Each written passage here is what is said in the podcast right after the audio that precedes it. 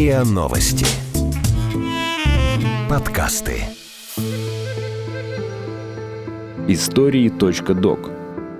Рассказываем незаурядное.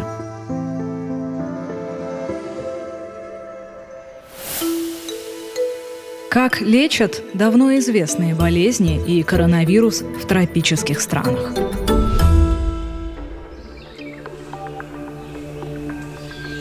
Врач-тропиколог Виктория Валикова работает в таких местах, где трудно или вообще невозможно получить медицинскую помощь. Люди там умирают от болезней, которые давно умеют лечить во всем мире. Виктория рассказала журналисту РИА Новости Ольге Цинской, с чем сталкиваются доктора в Гватемале и Никарагуа, на что жалуются их пациенты и почему после карантина все же стоит посетить эти страны. Я окончила мединститут по специальности инфекционист. Интересно лечить все эти краснухи, коклюши, гепатиты и ВИЧ. Но в какой-то момент свалилось много бумажной работы, и я загрустила. Решила, что пора что-то изменить в жизни. И отправилась путешествовать. Денег было немного, и, как все бюджетные туристы, я оказалась в Азии. Здесь я впервые увидела, что значит жить за чертой бедности. Невероятно худые, все в язвах, люди спят на картонках, а вокруг снуют голодные ребятишки. Вы видели когда-нибудь, как собакам возле кафе кидают кости? Там также бросают объедки детям. Меня как оглушило. Я подумала, мне 24 года, живу не зная ни голода, ни войны, окончила институт, у меня благополучная семья, все есть. Я ничего не делала для этого, просто родилась, там, где родилась.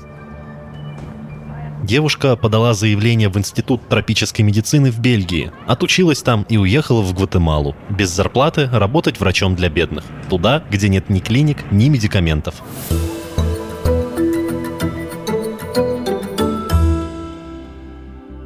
В 2015 году Виктория вместе с Кариной Башаровой на деньги, собранные на краудфандинговой платформе, основали некоммерческую организацию Health and Help, чтобы помогать беднейшему населению страны. Организация строит клиники, куда может прийти человек любой национальности, веры и ориентации и бесплатно получить медицинскую помощь. Здесь лечат экстренных пациентов, курируют людей с хроническими заболеваниями, консультируют беременных и даже проводят образовательные лекции.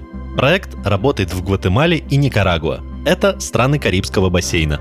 Мы стараемся делать все, чтобы люди не умирали от болезней, которые давно и легко лечат во всем мире. У нашей организации в Гватемале четыре волонтера. Русские врачи Мария Скоромникова и Анна Мельникова, завхоз Мария Киселева, тоже из России, и медбрат из Аргентины Рафаэль Васкес. Российское посольство предложило им эвакуацию, но они отказались. В клинике в Никарагуа врач Карине Дорбинян и завхоз Александр Павлов. Они запаслись рисом и бобами и стараются не выходить из из дома, то есть из больницы, потому что в стране не предпринимают никаких мер против коронавируса, устраивают парады и футбольные матчи. В Гватемале наоборот, строгий карантин и комендантский час. Общественный транспорт не ходит, рынки закрыты, супермаркеты работают по часам. В Гватемале много случаев домашнего насилия. Взрослые пьют, рядом дети, так что работы хватает. Коронавирус коронавирусом, а порезы, побои и отравления никто не отменял.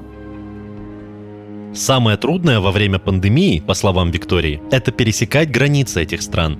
По дороге из Гватемалы в Никарагуа мы несколько раз попадали в ситуацию из серии «Нарочно не придумаешь». На таможне долго думали, можно ли нас пускать, ведь Россия – это рядом с Китаем, и мы якобы завезем им коронавирус. Врачам в Гватемале и Никарагуа не хватает средств защиты, а волонтеры не могут привезти медикаменты из России и США, поэтому все приходится покупать на месте, а это в десятки раз дороже. Некоторые наживаются на лекарствах. Они скупают все подряд, а потом продают в три дорого. Это ужасно, конечно. У нас много пациентов, например, с эпилепсией. Таблетки для них и так дорогие. А тут еще и наценка в 200%. Стоишь и размышляешь, купить на последние деньги или сказать больному «Прости, денег на твое лекарство не хватило, ты умрешь?» Часто заглядывает полиция и спрашивает, не видели ли мы кого-то, не приходил ли кто-то подозрительный за лечением. Но для врача нет разницы, кто контрабандист, а кто нет. Всем нужно помочь. В Никарагуа клиника расположена на границе с Гондурасом и Сальвадором. Контрабандой тут возят все – оружие, наркотики, экзотических животных, даже людей.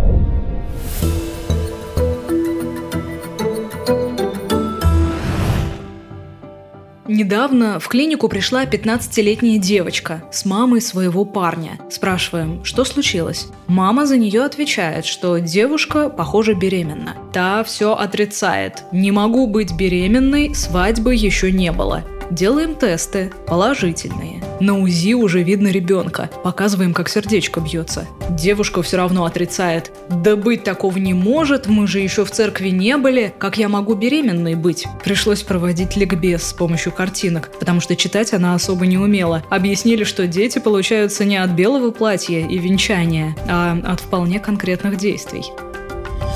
Или вот еще моя любимая история. Женщина с восемью детьми попросила презервативы. Медсестра выдала целую коробку. Через пару месяцев женщина вернулась. Опять беременная. Говорит, вы мне дали плохие презервативы. Смотрим, дата нормальная, упаковка цельная. Спрашиваем, может вы использовали неправильно? Покажите как. А та отвечает, что я дура что ли? Все правильно делала. Пакетик вскрыла, заварила, каждый раз перед половым актом пила.